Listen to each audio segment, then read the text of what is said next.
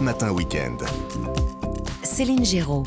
La balade du dimanche, évidemment, votre rendez-vous exotique et gourmand avec Vanessa Zaza et Olivier Pouls. Bonjour à tous. Bonjour Céline. Bonjour les amis, ravis de vous retrouver. Alors on va lutter évidemment contre la morosité de ce début d'année, de la journée la plus déprimante de l'année, c'est demain, hein, le Blue Monday, le jour ah, ça de va être dur, hein. Ouais, ça va être très dur.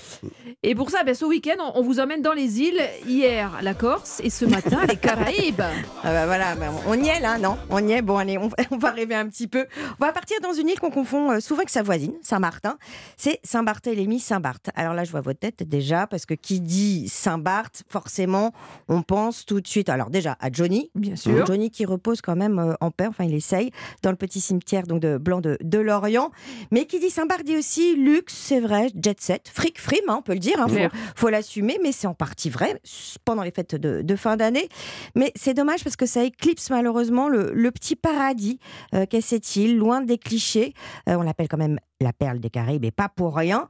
Euh, et les, les, les Saint-Barth, ils en sont très très fiers hein, de leurs petits cailloux. Euh, faut On savoir dit les que c'est- Saint-Barth? les Saint-Barth. Ah, on dit Exactement. les Saint-Barthais, Vous- les Saint-Barthois, tout On- ça, les on- Saint-Barth. Voilà, il y, a- y plusieurs appellations, mais on dit aussi les Saint-Barth. Voilà.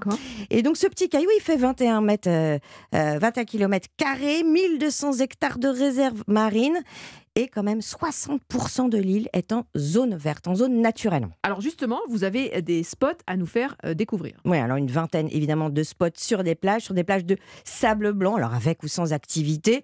Moi, je préfère ce qui est sauvage, euh, comme les Salines, comme Gouverneur, parce qu'elles sont désertiques. Et puis une autre plage au nord. Euh, ça, c'est une expérience qui se mérite. Euh, écoutez Pascal Minaro-Baudouin, qui est la présidente du comité du tourisme de Saint-Barthélemy. Il y a une, réserve euh, marine naturelle. Les bateaux peuvent se mettre au mouillage, mais derrière les pâturages. Donc, euh, ou alors venir jusqu'au bord de l'eau pour pouvoir faire descendre les passagers et repartir. Donc, Colombier, c'est vrai que c'est une plage prisée, mais euh, on ne peut pas y aller en voiture. Donc, finalement, vous devez faire à peu près 30 minutes d'un petit sentier pour rejoindre la plage. On est vraiment au bout du monde là. On est, alors figurez-vous qu'on a même l'impression d'être euh, sur une île, mais dans une île. C'est assez incroyable cet endroit. Euh, c'est du côté de l'île où Rockefeller avait installé justement donc sa, sa maison dans les années 60. Il avait Euh, bon goût. voilà, il avait bon goût et le sentier passe encore dans son ancienne propriété. Voilà, je tiens à le dire. Euh, et puis un autre coup de cœur, c'est les piscines naturelles. Alors ça, c'est très typique de, de Saint-Barth. Ce sont des, des endroits qui sont sur le bord de la côte et qui ont formé, euh, avec l'érosion, des genres de, petits bassins. Et ces petits bassins sont protégés par des rochers face à la mer. Donc en fait, les vagues viennent se, se briser contre les rochers. L'eau rentre petit à petit dans ces bassins et forme des piscines euh, naturelles qui sont généralement tranquilles. Alors c'est assez incroyable à voir. Je dis simplement que c'est très important en termes de sécurité. Euh, On évite d'y aller tout seul. Voilà, parce que ça peut glisser. Donc euh, on le fait avec, euh, avec des, des spécialistes. On met sa Voilà. aussi. Des... Pardon Et Sabou et On met Canard. sa bouée. Ah bah Ouais. évidemment, Mm. c'est pas Ou les etc. brassards. Tout. Non non mais là je suis très sérieuse. En effet, mais on le fait on le fait accompagner hein, Mm. avec des guides de randonnée. Voilà, ça c'est hyper important. Elles sont au nombre de trois. Euh, grand cul-de-sac, petit cul-de-sac et, Et- grand fond. Et c'est pas moyen cul-de-sac. Et c'est pas moyen cul-de-sac. moi, moi, jamais moyen cul-de-sac. Grand cul-de-sac. Alors, est-ce que vous avez un, un endroit euh, pour poser vos valises? Alors, on va rester dans le paradis vert. On va rester dans le rêve. hein. C'est vrai qu'on va pas tous les jours à Saint-Barth. Euh, ça peut être le voyage d'une vie, hein, pour certains. On se pose au Guanahani. Ça, c'est une adresse mythique, cachée, qui est en plein cœur de la réserve naturelle. Euh, c'est le plus grand domaine de l'île. 7 hectares dans lequel bah, se prélassent des iguanes, des, des tortues. Guanahani, ça veut dire bienvenue en créole.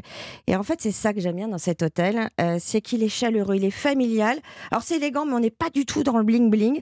Euh, on est loin de cette carte postale euh, donc Mhm. cliché. C'est surtout le seul qui a su garder cette âme des Antilles françaises. Accessible, pas trop cher accessible. C'est quand même un certain prix. hein, ça, on, voilà, Mhm. on va pas le dire. De toute façon, c'est assez cher hein, quand même. Mhm. De toute façon, Saint-Barth. Mais ce qui est de beau, c'est que euh, toutes les chambres et les suites sont dans des maisons de petites couleurs, donc c'est parsemé. Mhm. Vous êtes dans une ambiance très particulière et il se trouve surtout cet hôtel sur une pointe. Et donc, vous n'avez pas qu'une vue, mais trois vues. Donc, vous avez vue sur le lagon. Côté baie Maréchal et côté baie Marégo, c'est-à-dire chez Johnny, voilà, et vous avez énormément d'activités possibles. Ce qui est chouette surtout, c'est que c'est le seul hôtel à posséder un tennis, et là, Mhm. vous êtes en plein cœur de la végétation. Eh ben, merci Voilà. Vanessa, ça donne Hein envie. hein, ça On donne rêve, envie de. Ah, partir. confirme, Voilà. J'irais bien vérifier si tout ce qu'elle vient de nous dire est vrai. mais, euh, En attendant, vous allez nous parler des acras, Ouais, parce qu'il y a bah- des petites choses à faire avec. euh, spécialité des, des Caraïbes. Je vais vous raconter une petite, euh, une petite légende parce que j'aime bien les légendes culinaires. En général, elles sont fausses, mais elles sont sympas, elles sont amusantes. Euh, en tout cas, celle-là, je l'aime bien. Alors, on, ça se serait passé il y a, euh, il y a un certain nombre d'années, on ne sait pas exactement euh, combien de temps, en Guadeloupe. Euh, il y avait une cuisinière qui était d'origine euh, normande et qui voulait faire des beignets aux pommes, euh, comme elle le faisait chez elle. Malheureusement, il n'y avait pas de pommes. Donc, elle a rencontré une autre cuisinière qui, elle, était, qui était africaine et qui lui a dit Mais remplace donc les pommes par de la morue. Bon, c'est pas tout à fait pareil, mais après tout, pourquoi pas? Une troisième cuisinière indienne est venue les rejoindre en disant Mais moi, j'ai de quoi donner un peu de peps. On va rajouter des épices et du piment. Et voilà, en fait, c'est la, la, la- Génial. la, la Le mélange des construction, trois la, mélange quoi. de ces trois cultures qui donnent les, les acras. Alors, ce qu'on sait, c'est que les acras sont d'origine africaine en réalité et qu'elles ont été euh, importées par les esclaves notamment. Et c'est devenu aujourd'hui une des grandes spécialités de, de- de toutes les îles des Caraïbes. On trouve des acras dans plein, plein, plein d'autres pays. On en trouve au Portugal, on en trouve en Amérique du Sud. Mais c'est vrai que quand on va dans les îles françaises des Caraïbes, on ne peut pas y couper. Et moi, je vais essayer de vous donner rapidement une petite recette. Ah, Pas trop difficile à faire. Euh, vous allez, euh, alors là- là-bas, c'est c'est- c'est- c'est de la morue, euh, qui- qu'on appelle aussi le cabillaud quand elle n'a pas été euh, Hum. salée. Salé, ouais. Donc un dos de cabillaud de 300 grammes que vous allez cuire dans un bouillon euh, pendant 15-20 minutes. Une fois que, vous, qu'une fois que c'est cuit, vous le sortez et, et vous, vous les... Je vous- fais les bruits de la cuisine. ah voilà, mais vous allez les, voilà, vous l'effilocher. euh, ça, Il y a du en tout faire, en tout là. petits morceaux. Ensuite, une fois qu'il, est bien effiloché, vous allez rajouter euh, des, des épices. Alors évidemment du piment. Si vous aimez que ça soit un peu euh, Costaud. euh, costaud, vous y allez franchement avec du piment oiseau. Sinon des piments plus doux comme du piment d'Espelette par exemple. Vous allez rajouter une échalote ciselée, une gousse d'ail coupée en petits morceaux, des herbes, hein, de la ciboulette, du persil, de la coriandre, pourquoi pas, un œuf. Et on termine avec 300 grammes de farine et 25 centilitres d'eau. On mélange le tout, on doit avoir une pâte qui soit euh, relativement souple quand même, mais qui se tienne.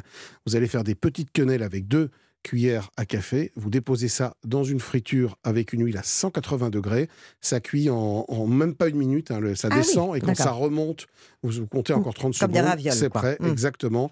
Ensuite, vous les passez sur un petit sopalin pour euh, enlever l'excès de gras. Un peu de sel, un peu de poivre, et hop, à l'apéro avec un petit punch. Voilà, Et on se, croirait, on se croirait au Caraïbes. carrément. Et on se Voilà. croirait au Et on Caraïbes, les- voyage les pieds dans l'eau. Sans bouger de chez nous en plus. Exactement. Ça qui est Je vous garantis pas que vous aurez la vue sur la mer, mais en tout cas, ce sera sympa. Sur vous votre aurez, les, baignoire, votre baignoire, votre vous aurez baignoire. les odeurs. Voilà, faites ça dans la salle de bain. Eh ben, merci beaucoup euh, pour, euh, pour tous ces bons conseils. Euh, Merci à vous deux. Bon, Bon dimanche. dimanche.